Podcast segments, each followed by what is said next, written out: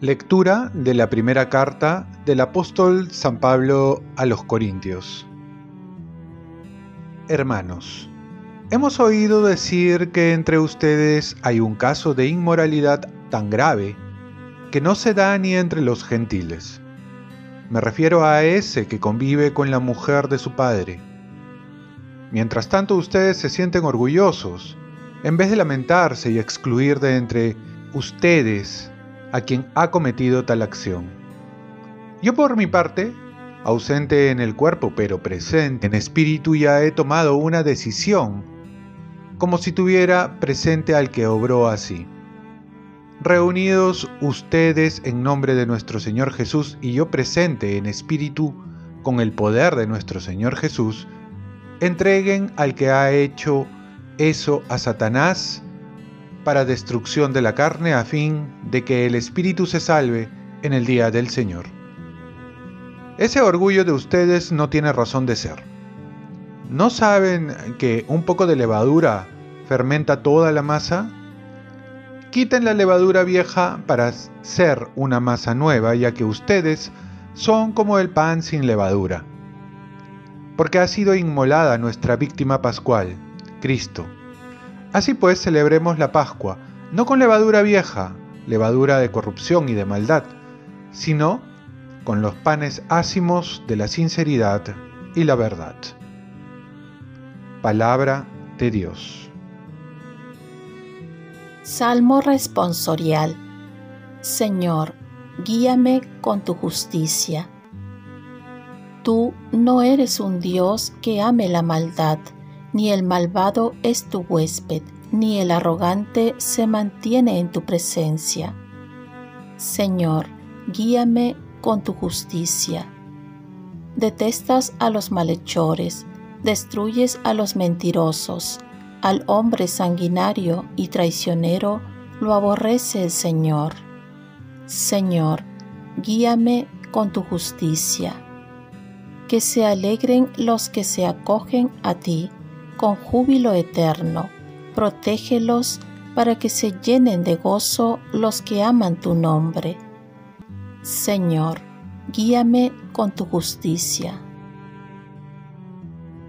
Lectura del Santo Evangelio según San Lucas. Un sábado, entró Jesús en la sinagoga y comenzó a enseñar. Había allí un hombre que tenía la mano derecha paralizada. Los escribas y los fariseos estaban al acecho para ver si curaba en sábado y encontrar de qué acusarlo. Pero él, conociendo sus pensamientos, dijo al hombre que tenía la mano paralizada, Levántate y ponte ahí en medio.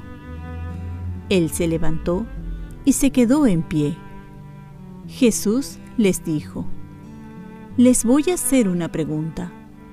¿Qué está permitido en sábado? ¿Hacer el bien o el mal? ¿Salvar a uno o destruirlo? Y dirigiendo una mirada a todos, dijo al hombre, extiende la mano. Él lo hizo, y su mano quedó restablecida. Ellos se pusieron furiosos y discutían ¿Qué había que hacer contra Jesús? Palabra del Señor. Paz y bien. Jesús viene a liberarnos del pecado y también de la opresión e injusticia. La pregunta de Jesús es razonable. ¿Es permitido en sábado hacer el bien o el mal? Pero los letrados y fariseos habían llegado a convertir el sábado en un día de restricciones, hasta tal punto que no se podía hacer el bien. Lo contradictorio era que el sábado se conmemoraba la liberación de Egipto. ¿Cómo no se podía ese día liberar a un hombre de su enfermedad? A este punto habían llegado los fariseos, los escribas, a tal ceguera de ver la ley sobre el hombre, poniendo al hombre en servicio de la ley. Y Dios, que ama al hombre, puso las leyes para que beneficien y estén al servicio del hombre y no lo esclavice. Jesús viene a dar el verdadero sentido de la ley, además de venir a cumplir con su misión, que era dar la buena noticia a los pobres, anunciar a los cautivos la libertad, a los ciegos la vista, anunciar el año de gracia. Esto lo vemos en Lucas 4. Y es que Jesús viene a dar la liberación íntegra del hombre, liberándolo de todo sistema de opresión y esclavitud.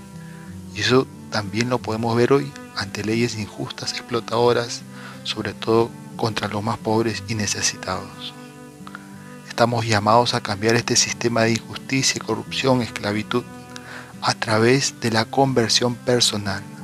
Solo cuando el hombre se encuentra con Cristo personalmente puede dar garantía de cambiar su vida, de dar un giro de 180 grados sin confundirse con una ideología revolucionaria. Esta conversión, que comprende el cambio de vida personal y lleva a un cambio comunitario, no solo comprende el beneficio de la sociedad, sino que apunta más allá, apunta a la salvación. Oremos, oh Dios, por ti nos ha venido la redención y se nos ofrece la adopción filial.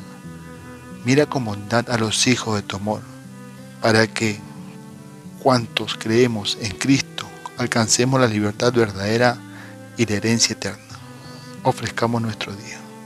Dios Padre nuestro, yo te ofrezco toda mi jornada, en unión con el corazón de tu Hijo Jesucristo, que sigue ofreciéndose a ti en la Eucaristía para la salvación del mundo. Que el Espíritu Santo sea mi guía y mi fuerza en este día para ser testigo de tu amor. Con María, la Madre del Señor y de la Iglesia, te pido por las intenciones del Papa. Con San José Obrero te encomiendo mi trabajo y mis actividades de hoy, para que se haga en mí tu voluntad. Y la bendición de Dios Todopoderoso, Padre, Hijo y Espíritu Santo, descienda sobre ti. Cuenta con mis oraciones, que yo cuento con las tuyas y que tengas un santo día.